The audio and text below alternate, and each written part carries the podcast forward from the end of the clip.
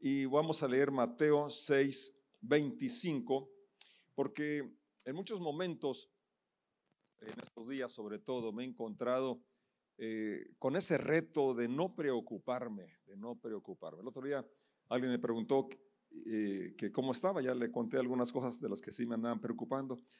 Y dice, pues yo pensaba, el pastor, ¿de qué se va a preocupar? No tiene nada de qué preocuparse. Tiene todo. Una esposa que lo ama, y sí, ciertamente. Y que lo apoya, y hijos que se portan bien. ¿No se rieron ahí? Sí se portan bien. Y bueno, me enumeró muchas cosas. Y es cierto, estoy rodeado de bendiciones. Dios ha sido, la verdad, más que bueno conmigo. Sin embargo, como ser humano, hay cosas que sí me están preocupando. Y luego, eh, bueno, viene a mi mente en esos momentos, de esos momentos de preocupación o de ansiedad, y digo, me hace falta el púlpito, me hace falta este atril, me hace falta... Porque aquí me parece como así, ¿no? Como que... ¿O no? Bueno, menos así me siento yo, como que... Con la fe, con la confianza, con la determinación.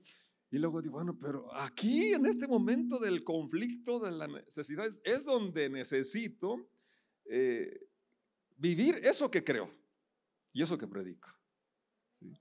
Y bueno, como todos estamos aquí en esta tierra y tenemos diferentes situaciones que nos pudieran preocupar, pues tenemos que volver a, la Biblia, a la palabra del Señor, que nos, la enseñanza del Señor Jesucristo que son principios aplicables y que funcionan. Y que precisamente ahí donde está eh, la situación complicada, el problema complejo, eh, la noticia negativa, la pérdida, ahí es donde vamos a poder aplicar esas verdades que están escritas, como decía yo, para los que creen.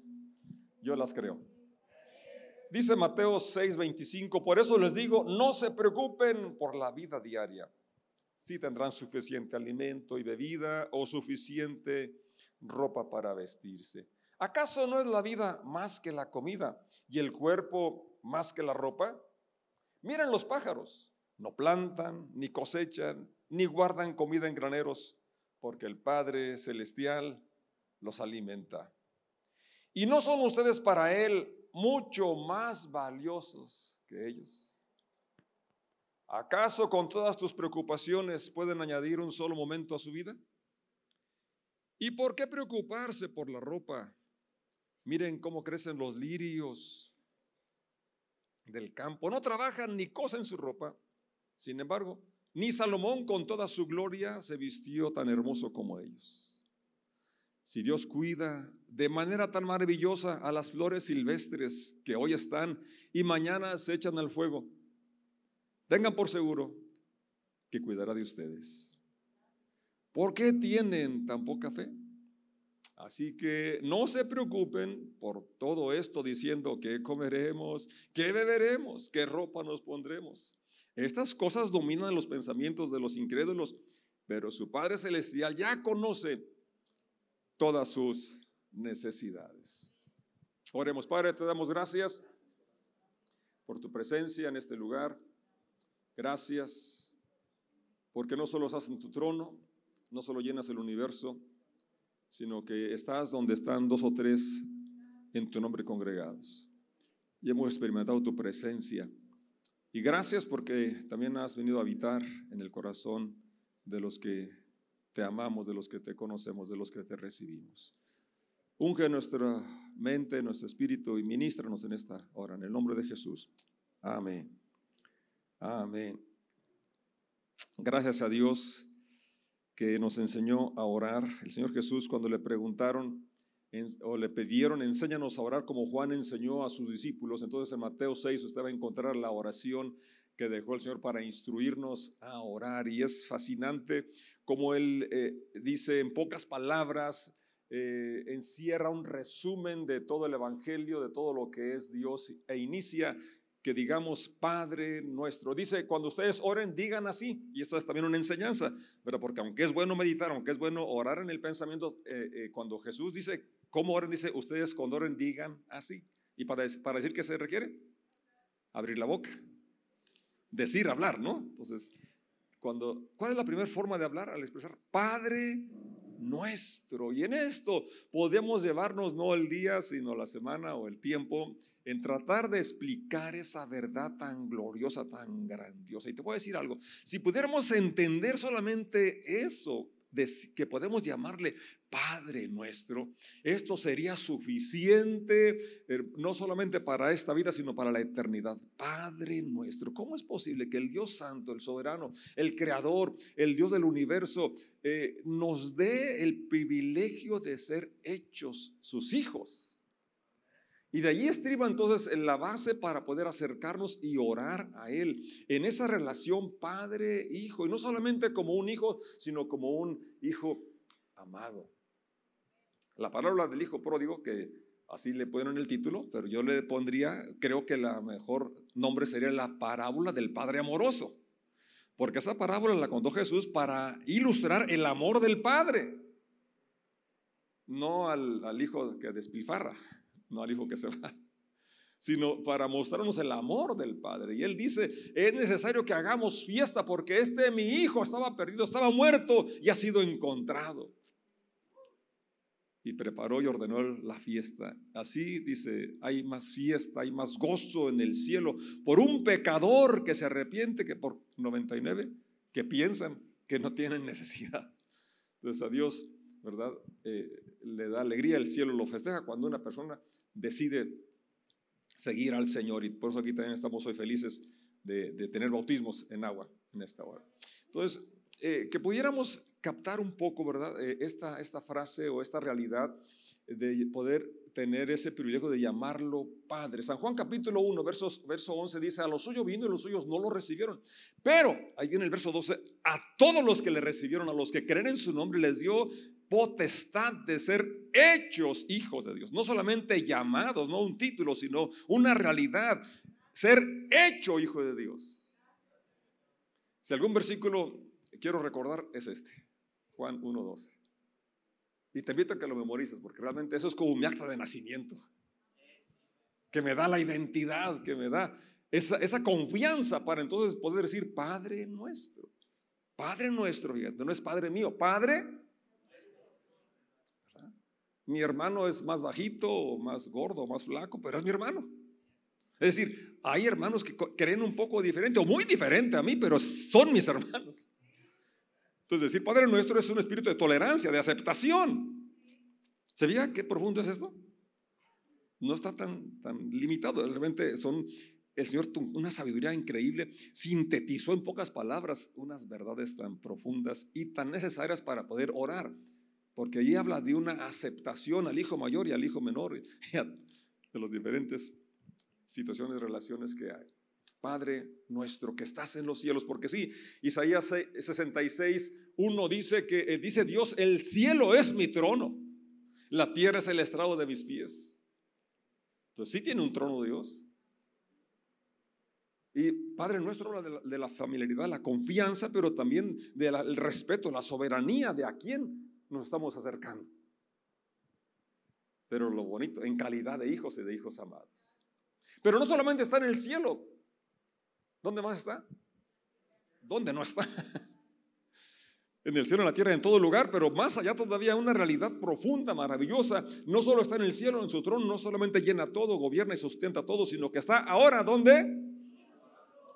Amén.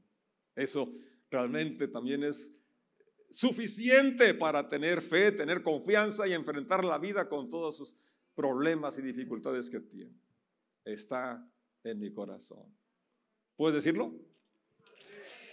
Está en mi corazón. Qué privilegio. Entonces, eh, en, la tierra, en la vida, eh, todos los seres humanos enfrentamos diferentes situaciones. Y una de las cosas que, más atacan, afectan al ser humano es el temor, eh, la, inseguridad, la incertidumbre, porque no es nuevo esto de los secuestros y de eh, las pérdidas. Usted ve la historia en cualquier cultura. ha, enfrentado situaciones muy adversas, muy complejas. Usted lee la Biblia y encuentra situaciones muy, muy tremendas que enfrentaron los seguidores de Jesucristo. Esteban fue muerto a pedradas, ¿no? Jacobo lo degollaron. Pedro, según la historia dice que lo crucificaron con la cabeza hacia abajo porque él no quiso que lo crucificaran como al su maestro, que decía que no era digno. Entonces, todas las personas, eh, incluso creyentes fervientes, fieles, han sufrido pérdidas. Pero el, problema más grave es el temor al sufrimiento o a la inseguridad. El temor llega a, ocasionar enfermedades porque eh, em, empieza la mente a maquinar cosas negativas y luego eh, llega el momento en que las cree y el cuerpo segrega sustancias que nos llegan a dañar. La preocupación lleva al temor, entonces se desencadena una serie de cosas que nos privan disfrutar el amor de Dios, disfrutar la vida, disfrutar a las personas que tenemos aquí.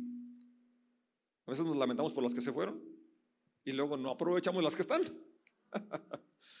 Satanás quiere robarnos porque recuerden que vino a matar, a hurtar y a destruir. Pero Jesús dice, yo he venido para que tengan vida y la tengan en abundancia. San Juan 10, 10. Usted puede memorizarlo y vivirlo. Porque antes de que venga el ladrón, ya vino el Señor para guardarnos del ladrón.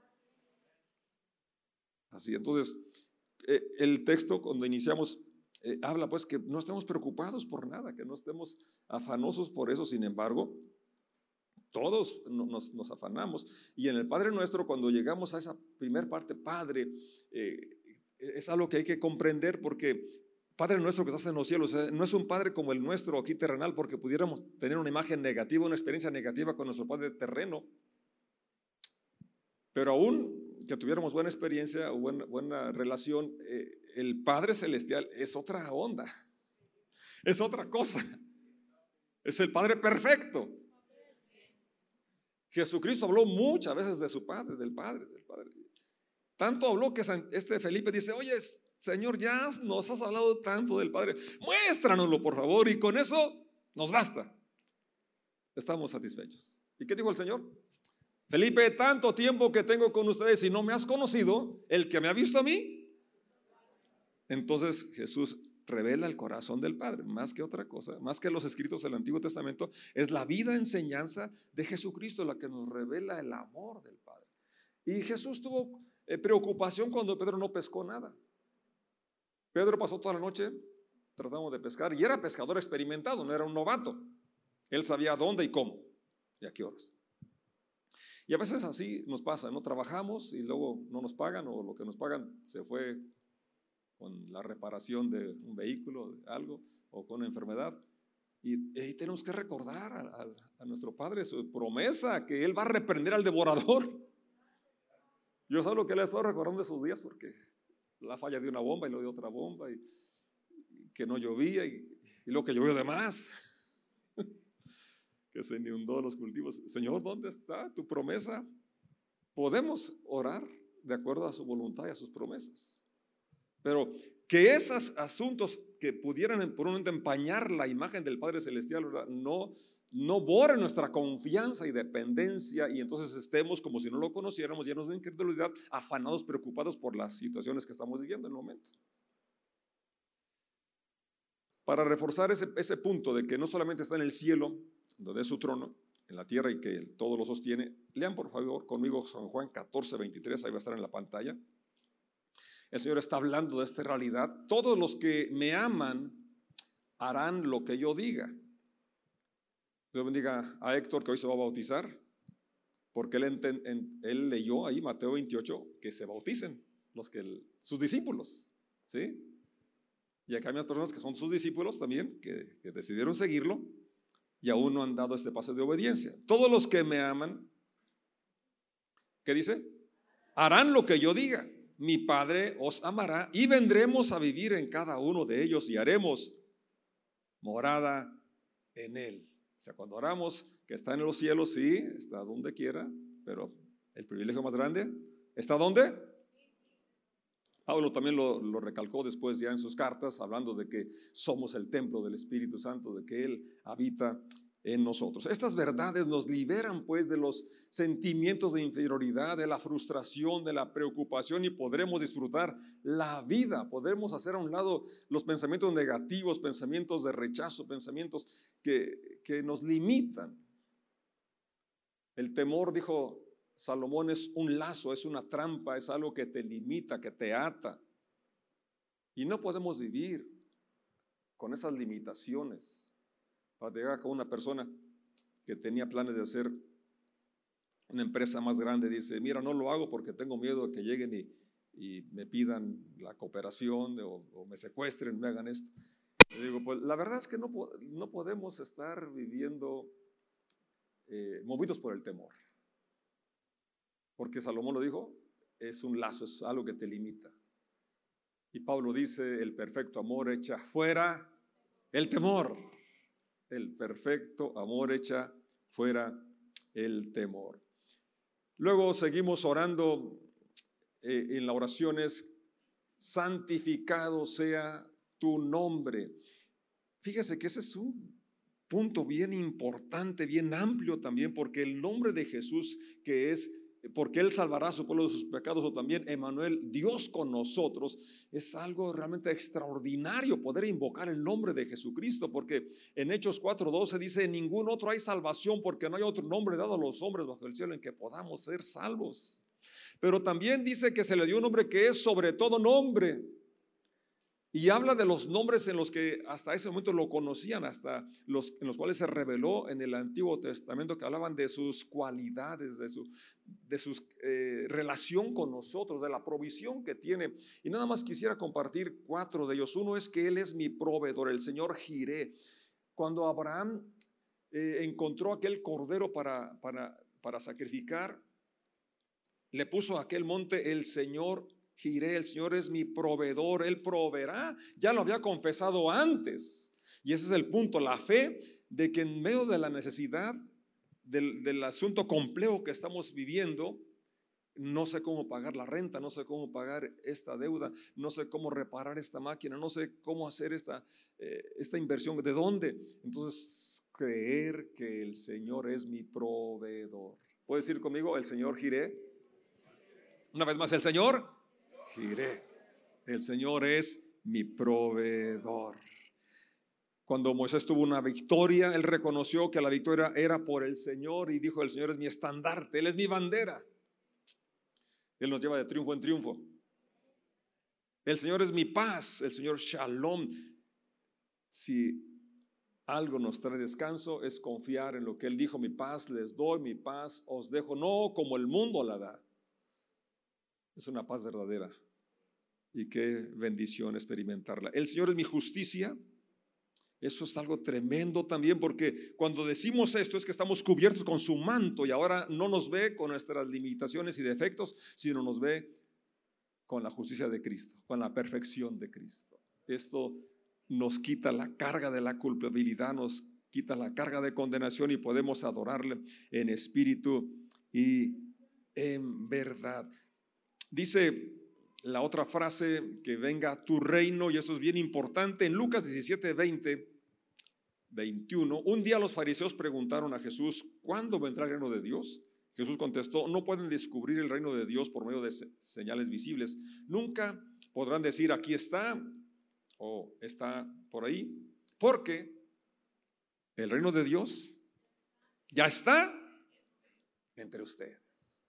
Esa es una de las declaraciones más fuertes, más grandes, gloriosas que hace Jesucristo, ¿verdad? Porque pensaban que el reino iba a ser como el reino de los romanos, el reino de los persas, el reino natural, con espada, con fuerza. No, es un reino donde se mueve Dios en el corazón de la persona y la hace actuar de acuerdo a los principios de su rey venga tu reino, entonces es que yo voy a reconocer que Él es mi Señor. Por eso la salvación viene cuando una persona confiesa que Jesús es su Señor. Romanos 10 dice, esta es la palabra de fe que predicamos, que si crees en Jesús y confiesas con tu nombre que Él, si ves contigo que Él es el Señor, serás salvo. ¿Por qué? Con el corazón se cree para justicia, pero con la boca se confiesa para salvación una confesión de que Él es mi rey, mi Señor, y que entonces a partir de ese momento yo voy a vivir según sus principios,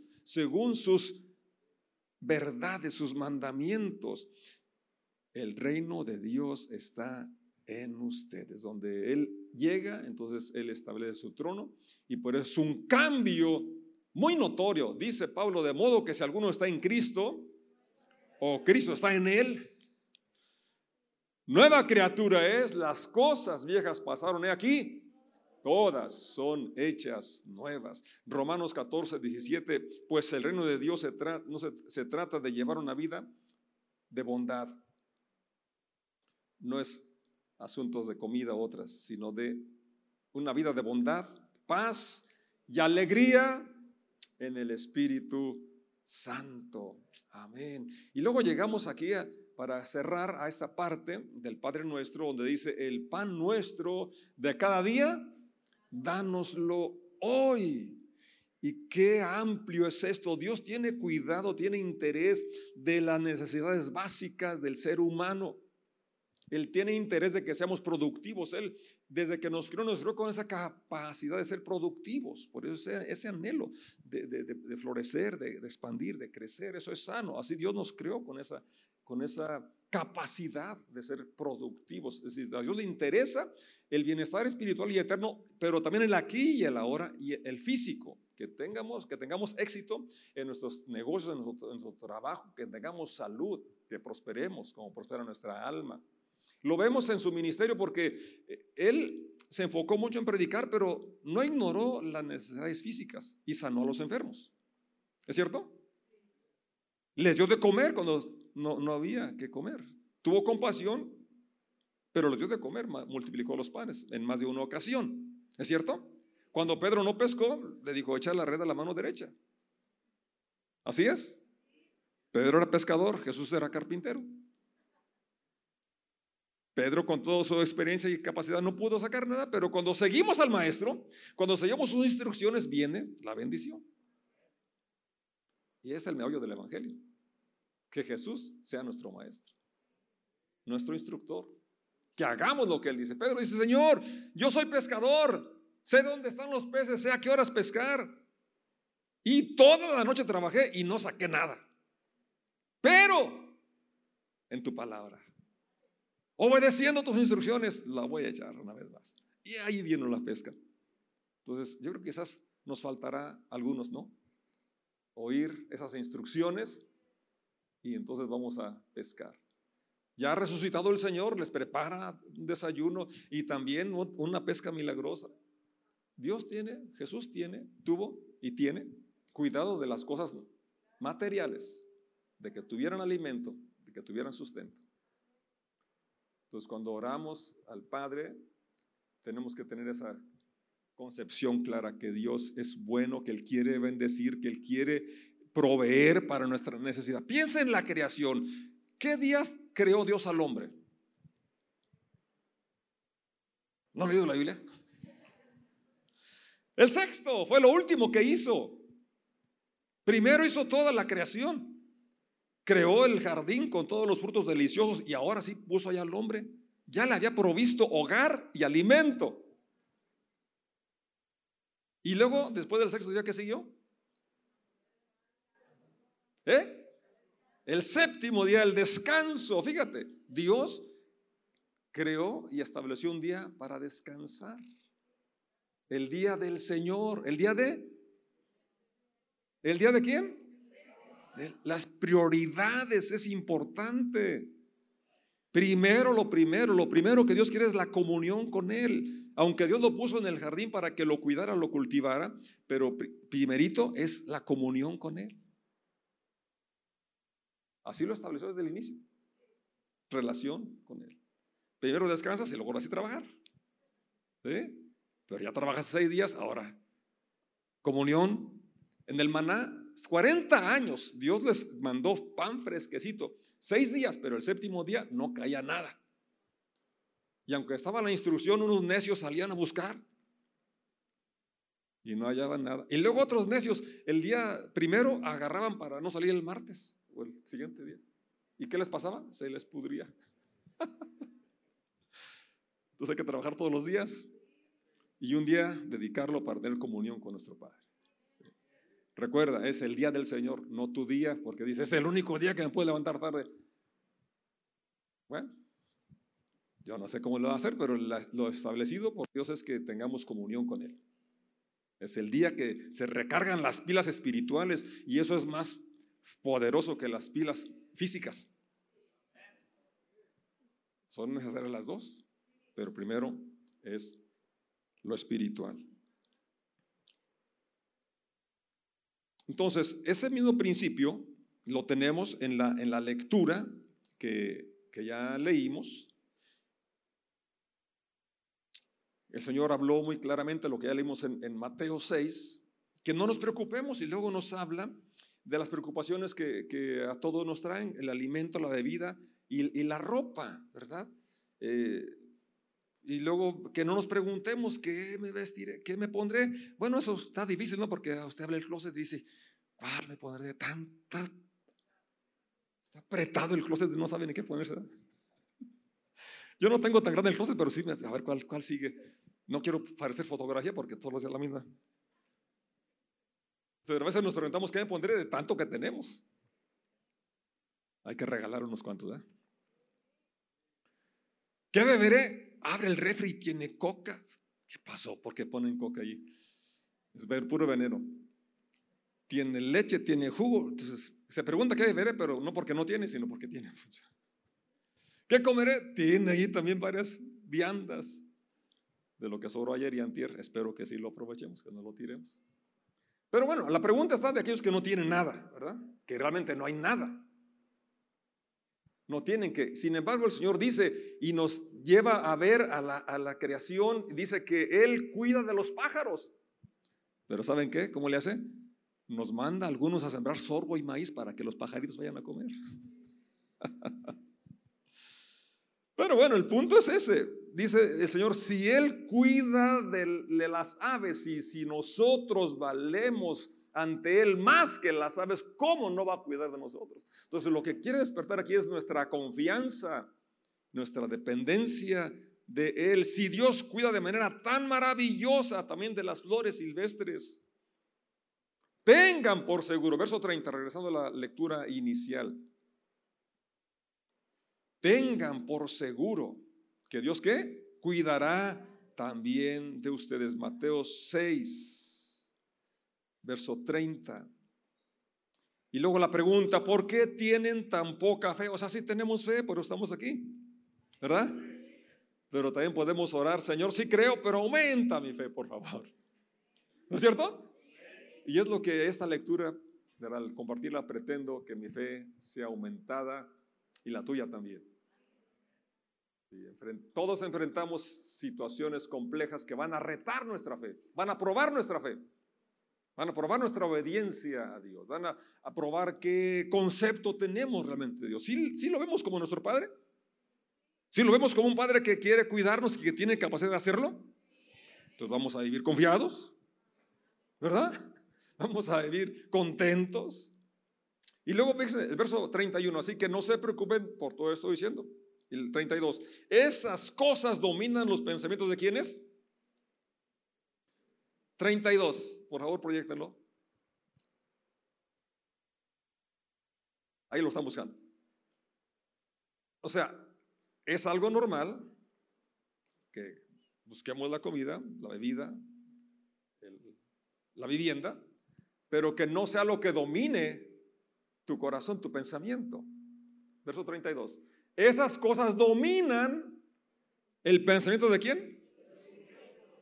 Y yo no soy incrédulo. ¿Y tú? Entonces, ¿cómo se va a reflejar? En que no permitamos que eso nos domine. Sí, van a llegar, pero no van a controlar mi vida. Porque tengo la fe, la confianza de que mi Padre me ama y es bueno y va a proveer lo que necesito. Así es. Pero su Padre Celestial ya conoce sus necesidades. Si vamos a pedirle, aunque Él ya la sabe, pero más que nada que, que esté la fe y por la cual le agradecemos por su provisión, por su bondad, por su cuidado, por su capacidad que tiene para alimentar a los seres vivos y a sobre todo a sus hijos. Ahora, cerramos con el verso 33 y aquí nos ponemos de pie.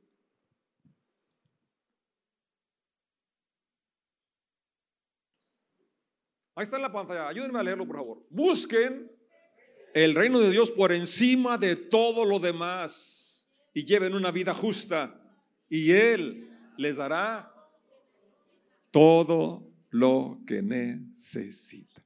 No todo lo que quieran. Hay una diferencia, ¿verdad?